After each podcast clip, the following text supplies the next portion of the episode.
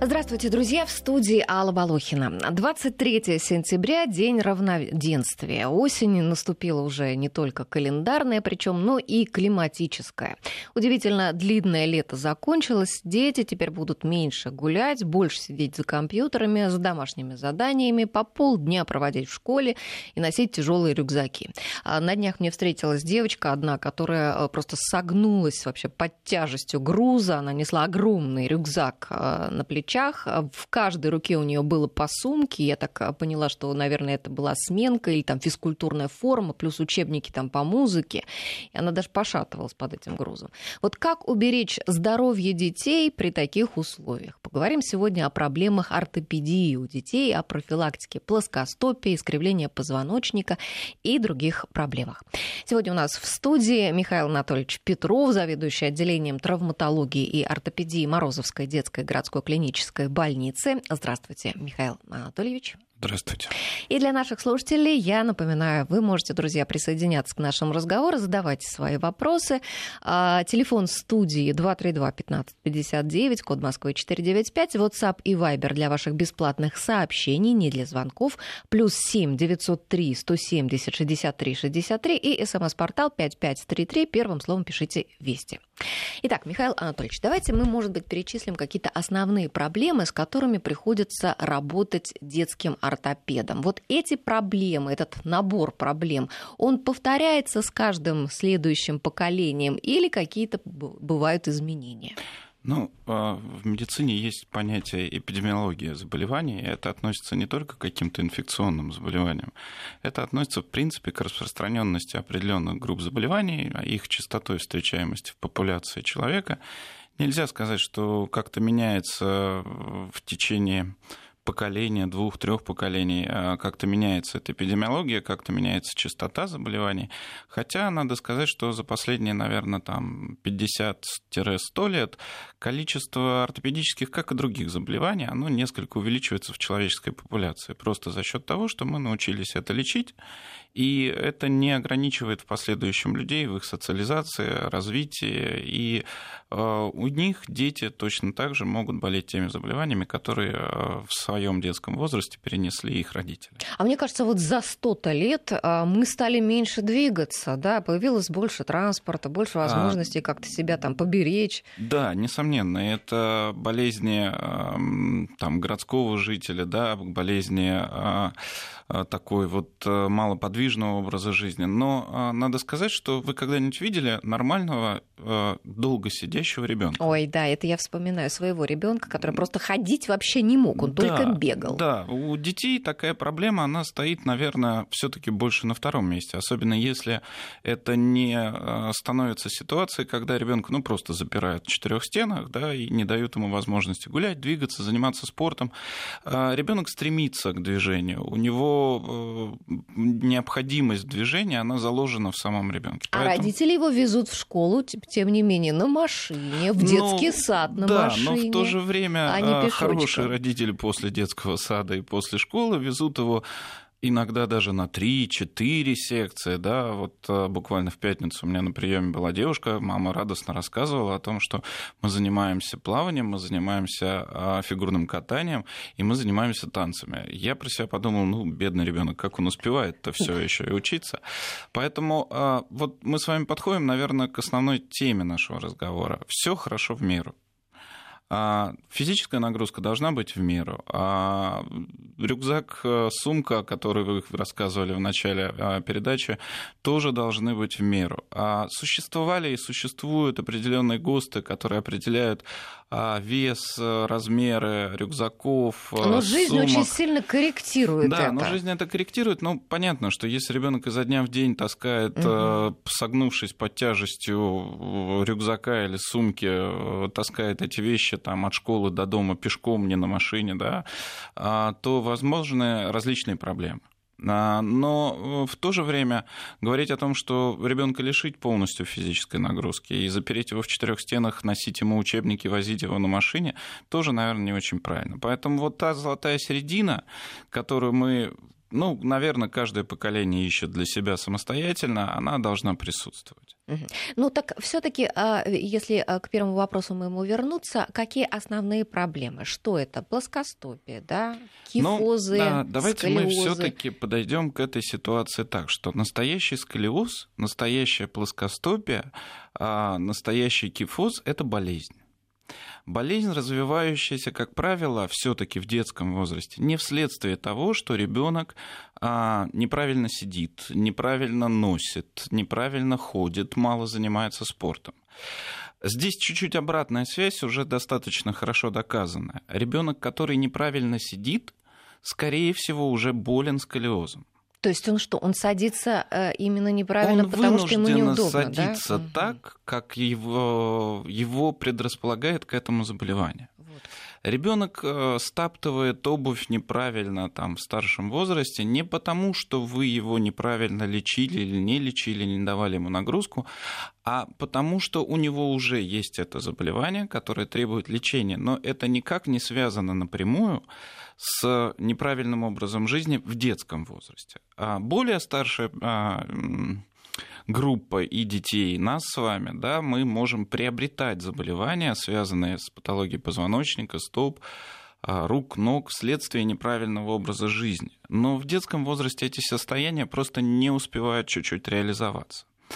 А существует такая точка зрения, она пока еще вот достаточно распространена, что ребенок идет в школу, неправильно сидит и в пос... или носит тяжелые вещи, и как следствие этого у него формируется в последующем сколиоз.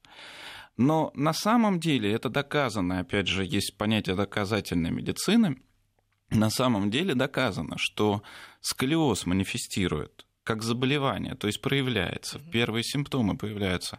Ну, есть понятие раннего сколиоза, это там возраст 5-7 лет, но наиболее часто это в районе 11-13 лет. И вот эта ситуация, когда после начала сидения большей части дети идут в школу в 7 лет, к 11 годам проявляется сколиоз, то есть после возникла, а она ну, как бы мозг человека стимулирует на то, чтобы принять, что раз после, значит следствие. Но на самом деле это не так. А что же это врожденные признаки? А, вы знаете, сколиоз очень интересное заболевание, и ему посвящено такое количество исследований, ему посвящено такое количество экспериментальных работ в том числе, что но, к сожалению, ответить вот до конца на вопрос, э, что является одной конкретной причиной сколиоза, никто пока не сумел. Существуют различные виды. Бывает и э, гормональная ситуация, бывает врожденный сколиоз, бывает большая группа там приобретенных вследствие а, нейромышечных заболеваний.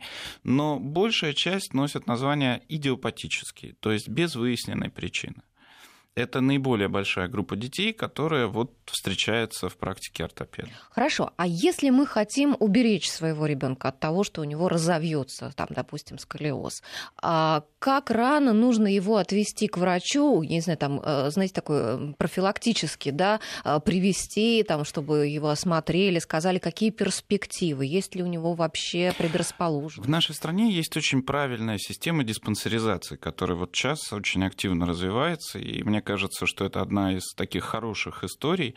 Ортопед ребенка должен в среднем осматривать, ну, после года а, один раз в год. Это достаточная частота, чтобы выявить а, любые ортопедические заболевания на ранних стадиях и начать их лечить. Потому что любое, конечно, ортопедическое заболевание, ну, в большинстве своем требует консервативного лечения, по крайней мере, на ранних стадиях. И, соответственно, поставить вопрос о каком-то хирургическом вмешательстве значительно легче и проще и для ребенка, и для родителей, и для доктора на ранних стадиях заболевания. Поэтому самое правильное – это а, история про правильные регулярные осмотры диспансерные ребенка а, различными специалистами, не только ортопедом, конечно. Что касаемо профилактики каких-то вторичных заболеваний, ну, мы начали об этом с вами говорить. Очень важно, а, чтобы все было в этой жизни в меру. Потому что вот наблюдая за ситуацией а, ребенка, ну, есть такой термин, один из моих учителей его мне в свое время подбросил, дитя асфальта. Когда ребенок э, живет в тех условиях, о которых вы рассказываете, он носит тяжелые учебники, он мало двигается, его он, всегда обут, не да, ходит босиком. Его, да? да, не ходит босиком, его возят в школу, его забирают из школы. И э, такой ребенок, он слабо развит физически. Он, э, как следствие этой истории, он может э, цеплять какие-то вторичные деформации. Он чаще болеет простудными заболеваниями. Это первая крайность. Вторая крайность, которую мы тоже сейчас наблюдаем, это ребенок, который профессионально начал заниматься спортом. А профессиональный спорт – это риск, большой риск для ребенка, для растущего организма. И в среде профессиональных спортсменов мы видим те заболевания, которые не встречаются в обычной популяции детей. И об этом надо тоже помнить родителям. То есть это вторая крайность. Э, есть ситуации, когда ребенок и родители очень настроены на большой спортивный результат, но надо четко осознавать, что для любого растущего ребенка большой спортивный результат может быть сопряжен с заболеваниями, которые остановят его развитие на спортивной арене.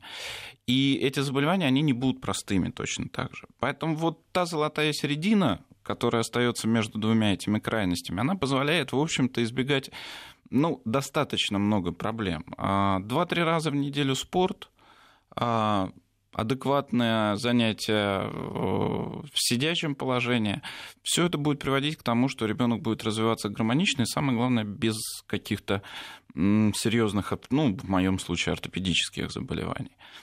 Еще момент, э, что касаемо э, развития вот таких, э, такой группы детей, надо четко понимать, что ребенок должен много гулять, много времени проводить на свежем воздухе, ловить те дни, которые, ну, видимо, сейчас уже для нас закончились. Осень наступила, дожди, но будет зима, будут прогулки, в том числе какие-то, может быть, лыжные, там коньки, что-то еще. И очень такой вот любимый, наверное, мой совет в плане спорта родителям. Все приходят, спрашивают, «А в какой нам спорт отдать ребенку? Да. Это же плавание вот, традиционно говорят для спины да, очень традиционно хорошо. для спины хорошо плавание, для ног хороши там легкая атлетика и что-то еще.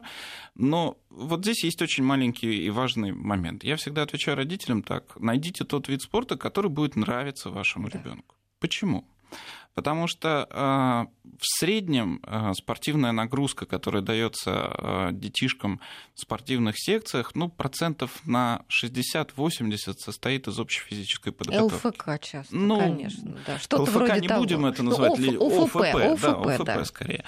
А все остальное, ну вот там 20, там, ну где-то 30 процентов, это уже какие-то специфические для данного вида спорта моменты. И здесь э, все очень так вот просто. Если ребенку интересен этот вид спорта, он будет максимально хорошо заниматься в ОФП, он будет выкладываться в этой ситуации. Если ребенку этот вид спорта не интересен, то, конечно же, он не будет этого делать. Он будет там чуть-чуть пробежал, чуть-чуть постоял, и эффективности занятия этим видом спорта у ребенка не будет. Золотые Я... слова. Я даже сейчас приведу один пример из жизни. Мои знакомые, у них были мальчик, дочка и сын. И дочка была такая очень решительная девчонка, с таким прям, как считал папа, с мужским характером. А мальчик был такой мягкий, такой скромный, застенчивый. И мальчика повели на карате. И мальчик отмучился год на этом карате, и потом мы все вместе были на экзамене по этому карате, и это был просто, ну, это были слезы, это было ужасно. Ребенок терпеть не мог это карате, и сделать из него мужчину таким способом, ну, было просто совершенно бессмысленно. Конечно. В то же время, ну, мы не знаем, может быть, э, какой-то другой вид спорта этому ребенку был бы интересен, конечно. и, соответственно, он бы приложил максимум усилий для был того, бы уверенным, чтобы... да, росла конечно, бы его уверенность конечно. в себе. Это очень, очень важно. Уверенность и желание заниматься тем видом спорта, который... Тогда все будет нормально. Ну вот смотрите, сейчас очень многие вот современные родители, а, они а, стараются много заниматься детьми. И вот хороший родитель, каждый знает, что такое, что за слово супинатор. Вот как только ребенок рождается, тут же это слово на разные лады повторяется. Обувь должна быть с супинатором обязательно и так далее. А для, действительно ли это так для ребенка любого возраста или для маленьких детей после того, как они только начали ходить, там лет до трех, это обувь не физиологична. Знаете, каждый раз, когда я оказываюсь вот в ортопедической теме где-то на радиостанции, рано или поздно возникает вопрос плоскостопия, супинатора, правильной обуви и всего остального. И я каждый раз начинаю свою беседу с того, что, наверное, когда я буду выходить из студии, я бы попросил меня прикрыть от производителей обуви в нашей ситуации. А, нигде в мире не, э, не существует такого большого разнообразия ортопедической, ортопедической профилактической, а, обуви с высоким задником, обуви с супинатором. Ну, вот нигде, кроме у нас. Да что вы. Мы молодцы? Нет, мы не молодцы. Дело все в том, что э, маленький ребенок, э, ну вот в качестве, давайте начнем с ответа на ваш вопрос, он будет нестандартный. Нет, супинатор не нужен. Нет, высокая обувь с жестким задником не нужна. Никогда или до определенного Никогда. возраста? Ну, крайне редкие ситуации, когда мы говорим о необходимости так подобной обуви, они возникают у детей с тяжелыми пороками развития, когда есть выраженное укорочение конечности, когда есть отсутствие двух-трех пальцев, когда такая ортопедическая обувь нужна для того, чтобы компенсировать те недостатки, которые природа ну вот ошиблась да, в этой ситуации. Если мы говорим о среднестатистическом ребенке в возрасте полутора-двух-трех лет, то, как правило, 80% жалоб родителей, с которыми они приходят к ортопеду, состоят в следующем. У нас плоскостопия, в скобочке держим плосковальгусные стопы, это почти синонимы. У нас X-образные а, ноги, и мы косолапим при ходьбе. И вот все три а, компонента в 90-95% случаев являются абсолютной нормой для ребенка. Мы уже говорили, вот сразу снимая вопрос, как отличить норму от патологии, мы уже говорили о том, что ребенка должен осматривать ортопед раз в год. Для этого это нужно. Но все дети, начиная с возраста полутора-двух лет и заканчивая 8-9 лет, они косолапят, они плоскостопы в той или иной степени, чем меньше, тем больше, и они все имеют X-образные ноги в коленках. Это та патология, которая не является патологией это та ситуация, которая является абсолютной физиологической нормой в большинстве случаев. То есть а родителям дальше... нужно беспокоиться начинать где-то от 9 лет, если... Им не надо беспокоиться, им надо просто приходить к доктору. Беспокойство родителей... чтобы привести ребенка да, к доктору. Вот по поводу планового осмотра не надо. Если ребенок упал, что-то болит, вот тут надо начать беспокоиться. А в плане а, плановых осмотров достаточно действительно осмотра ортопеда раз в год для того, чтобы не переживать за какие-то ортопедические заболевания.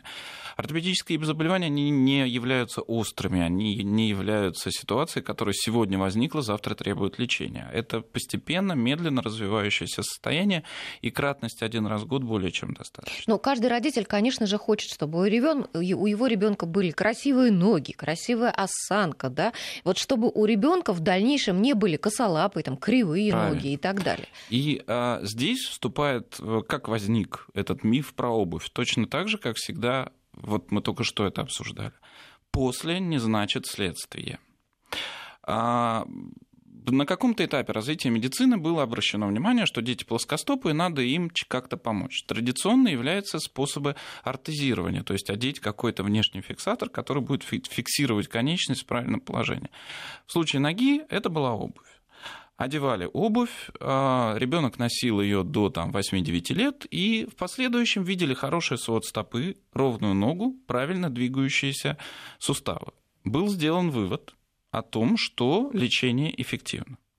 А потом появилась э, доказательная медицина, которая сделала иначе. Она взяла две очень большие, много статей на эту тему в англоязычной литературе, примерно датированных 80-ми 90-ми годами.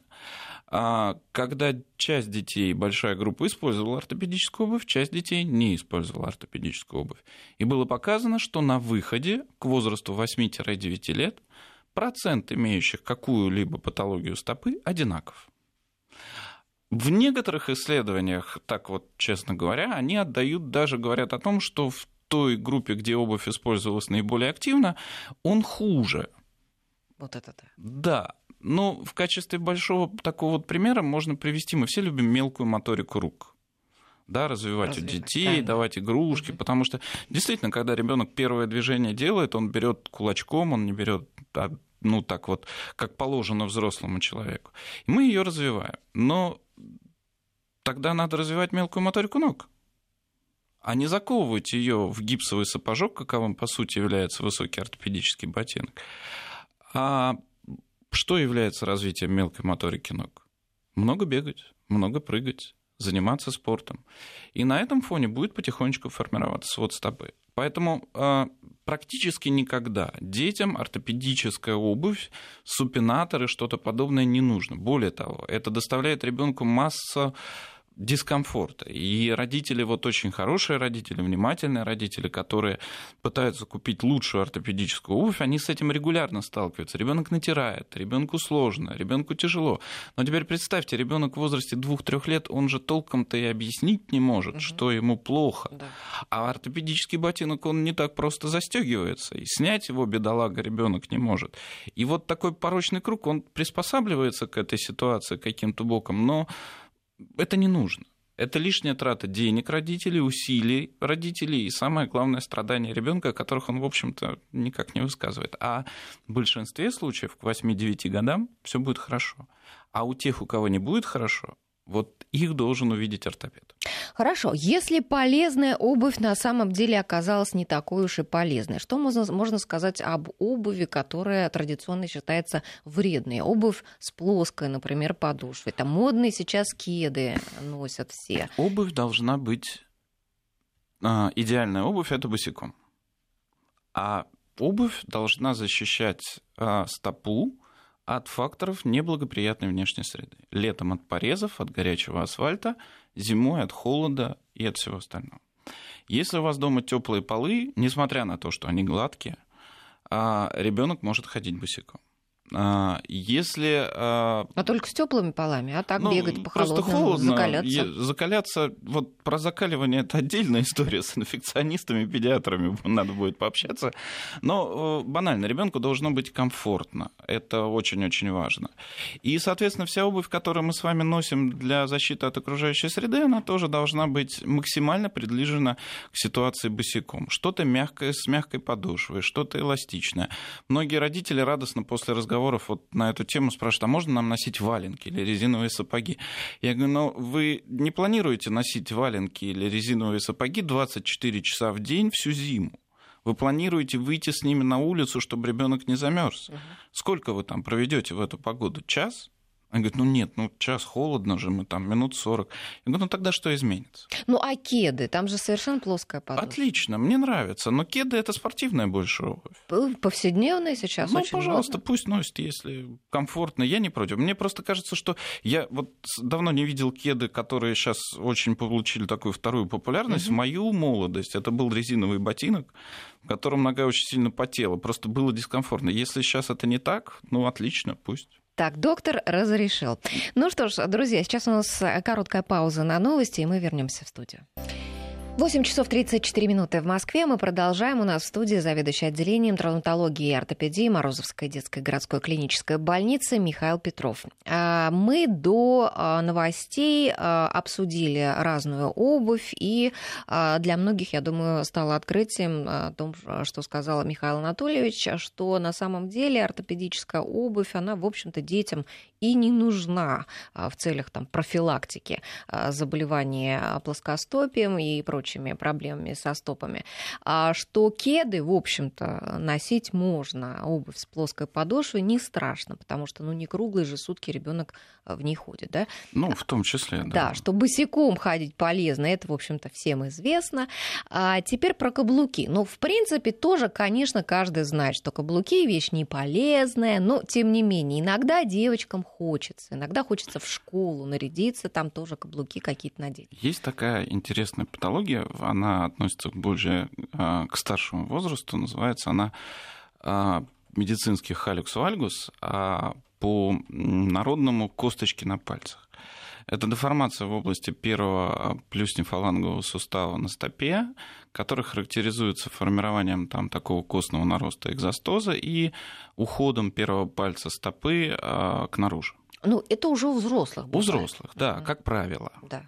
К сожалению, эта ситуация встречается и у детей достаточно часто. А насчет этой патологии а, много интересного на самом деле и пишут, и изучают. Ну вот из а, такого, наверное, будет интересно именно вот для вас, что патология встречается почти исключительно у женщин.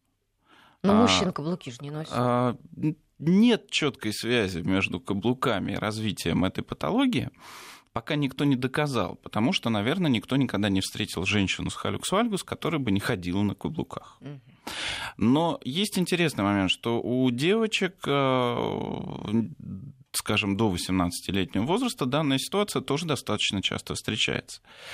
А есть э, публикации, которые говорят о том, что действительно у женщин, которые имеют э, ортопедически значимая плоскостопия, предпочитают носить высокий каблук, да, то, что называется, по-моему, шпилька, поправьте, вам да, виднее, шпилька. да? Есть такое. А вот у них вероятность развития данного заболевания, она значительно больше. Но а, сложно сказать, нас пока никто из исследователей прямой такой связи не проводил, потому что, ну, опять же, нужна контрольная некая группа, то есть девушки, которые имеют подобную патологию, но не носят каблуки вот никогда в жизни не носили. Ну, а если дочь, да, вот просит маму купить? Да, может, что быть, может быть, какой-нибудь компромисс здесь Что возможен? касаемо традиционных рекомендаций в плане каблука, ну, обувь не должна быть повседневная, обувь не должна быть э, на каблуке более чем там полтора-два сантиметра для девушек. Но это для них скучно было. Да, и для них это скучно. Но, соответственно, тот вопрос, который мы уже возвращались в первой части программы, ну, на, э, золотая середина. Насколько долго ребенок будет носить э, высокий каблук длиной, там, сколько, 10 сантиметров, 5? Если эта история на вечер там в школу, на вечер там с мамой куда-то, ну, пожалуйста, почему нет?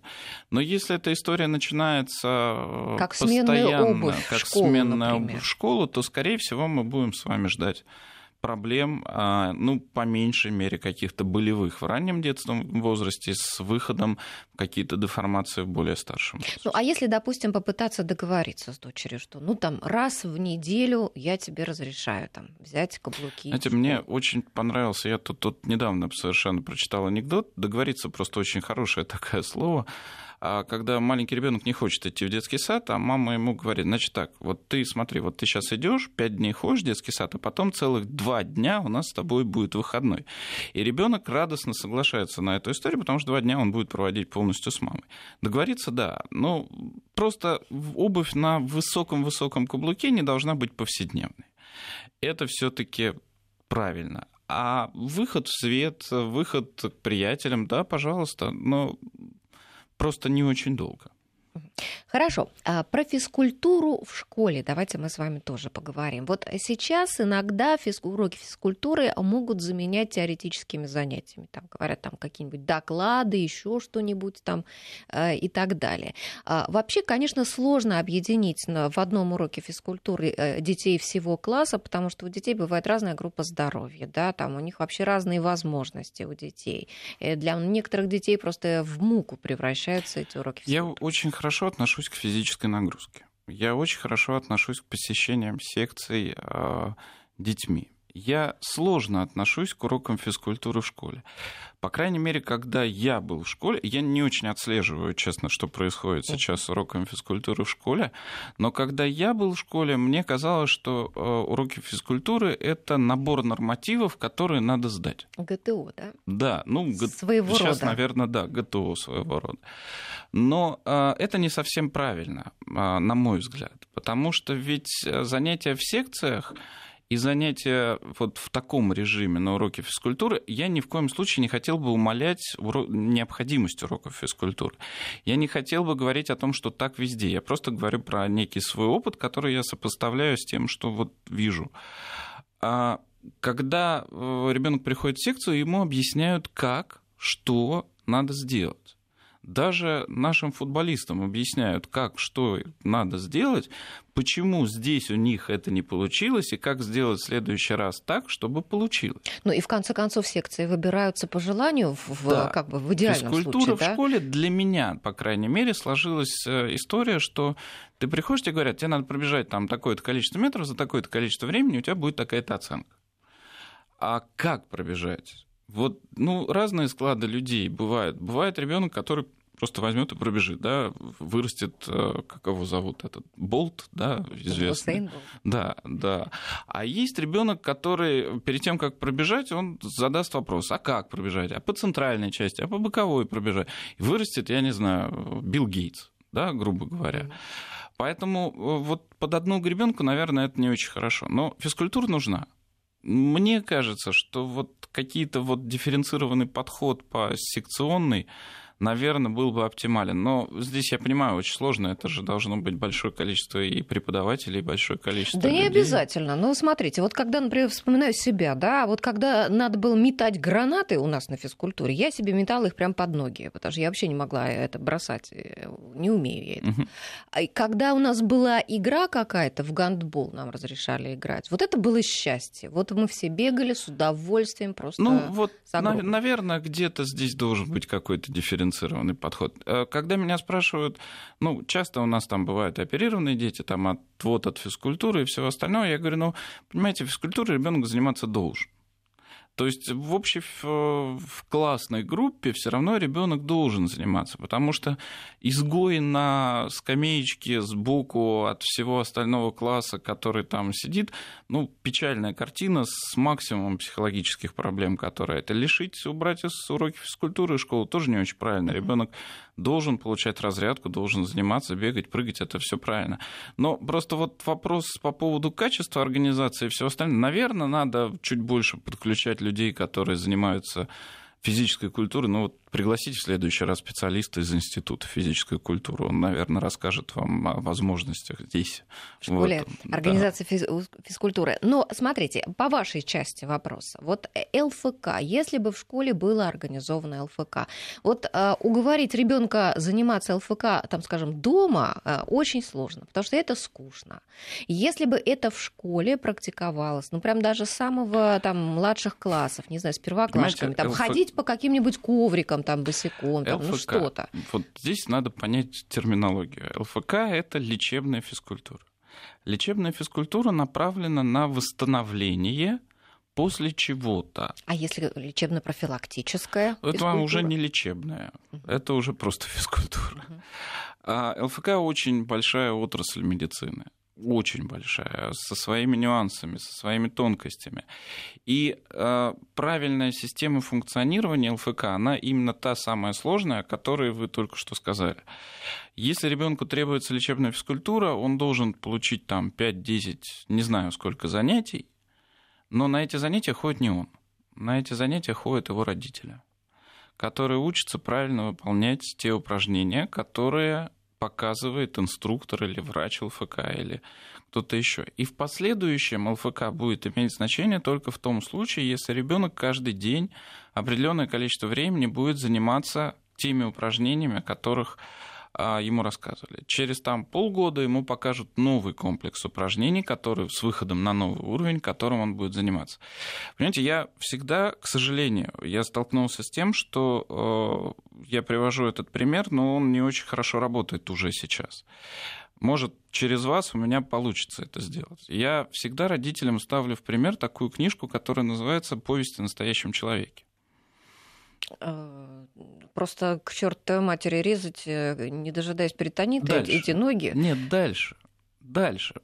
Он же оказался... Вот мы с вами сейчас говорим, э, вы меня понимаете, но, к сожалению, эту книгу не очень многие читают вот из последнего поколения родителей. Я столкнулся с этим. И я всегда говорю о том, что надо прочитать. Во-первых, это очень хорошая честная, патриотичная книга.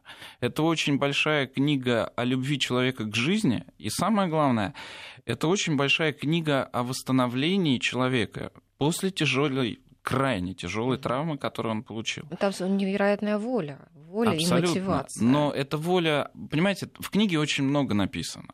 А написано о том, как он лежал в депрессии, на больничной койке, о том, как рядом с ним оказался человек, который подсказал ему путь решения этой проблемы ненавязчиво, легко, подтолкнул его к этой решению. И то, как человек, несмотря на, казалось бы, законченную уже жизнь без двух ног, смог сам себя реабилитировать так, что сел за штурвал боевого самолета.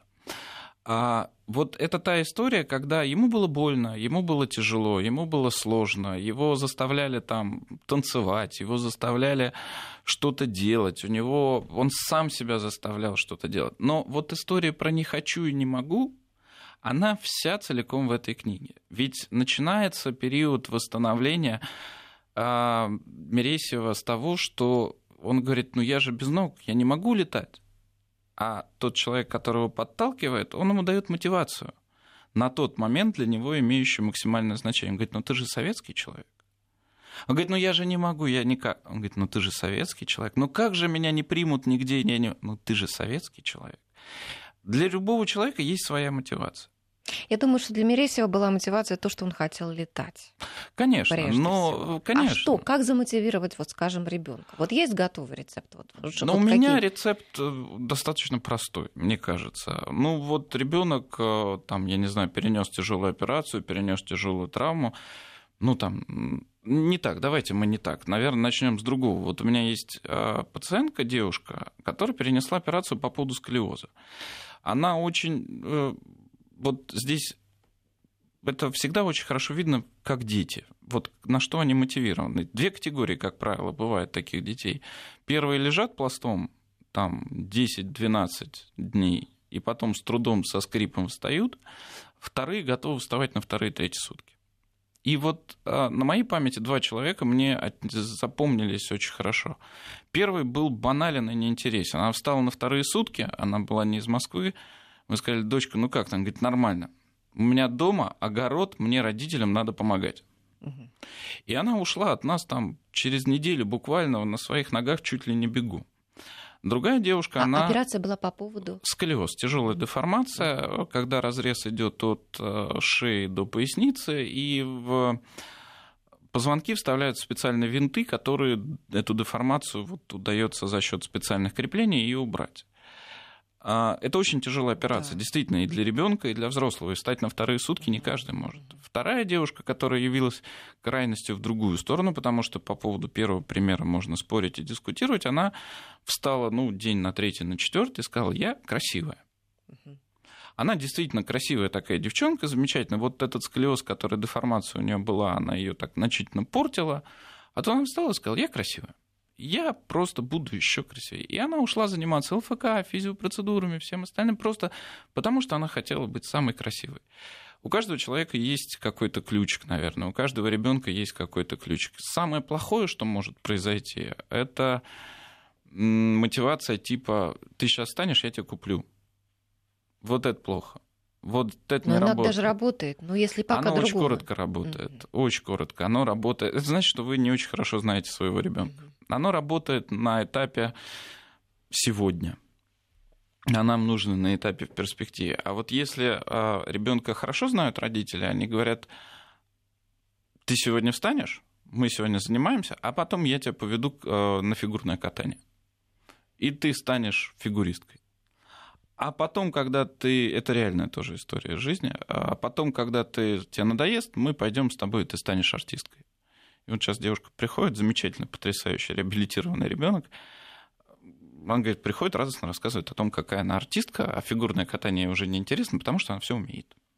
Ну вот так. И у каждого человека, у каждого ребенка есть такой способ воздействия. Просто надо его найти. Это очень-очень сложно, действительно. А, давайте поговорим с вами еще такой важной вещи, как а, оборудование а, вот, школьного, наверное, места.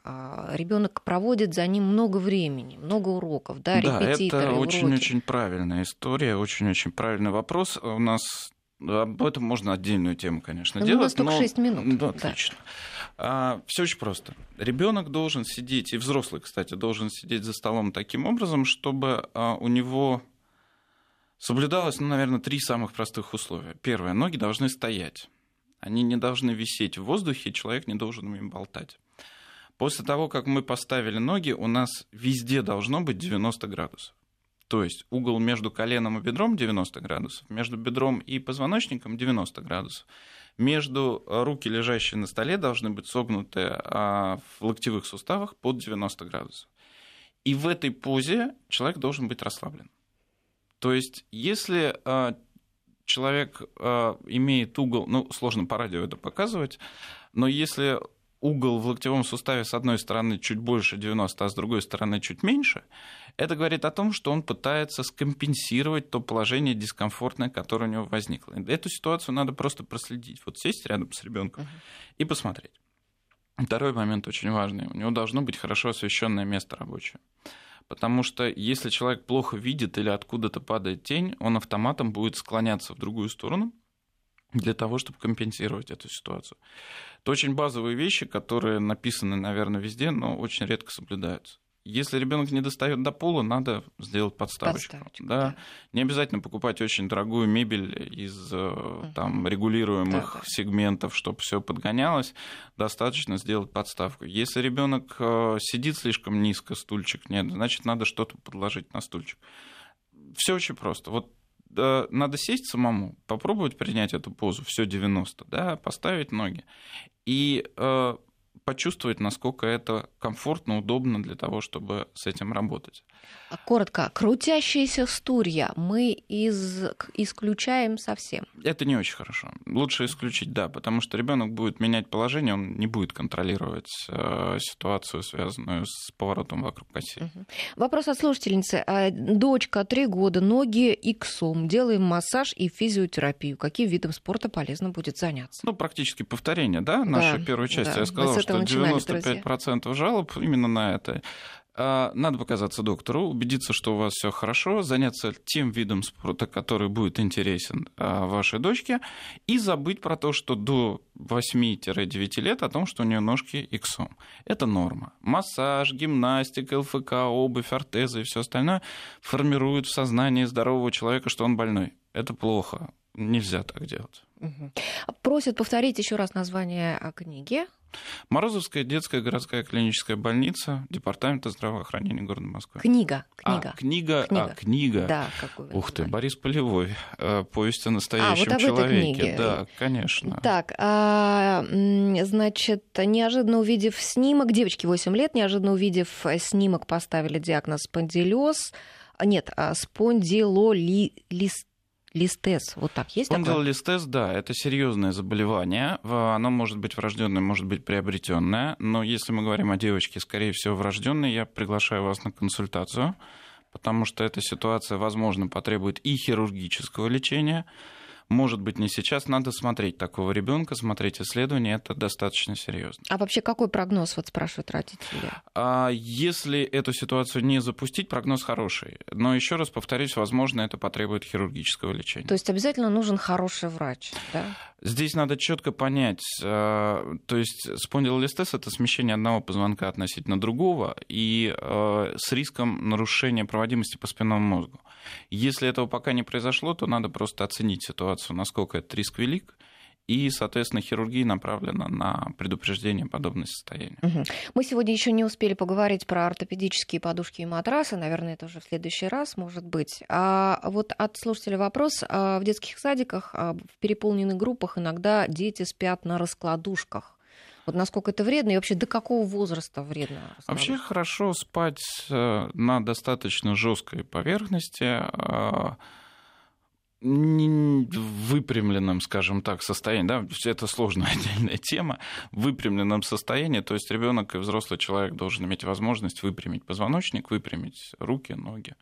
И не очень хорошо, конечно, когда дети спят на раскладушках, потому что ну, ну, ну, просто вот дискомфорт. Это надо понять э, самому, лечь на раскладушку, поспать пару часов, и ты понимаешь, что ты, в общем-то, и не спал.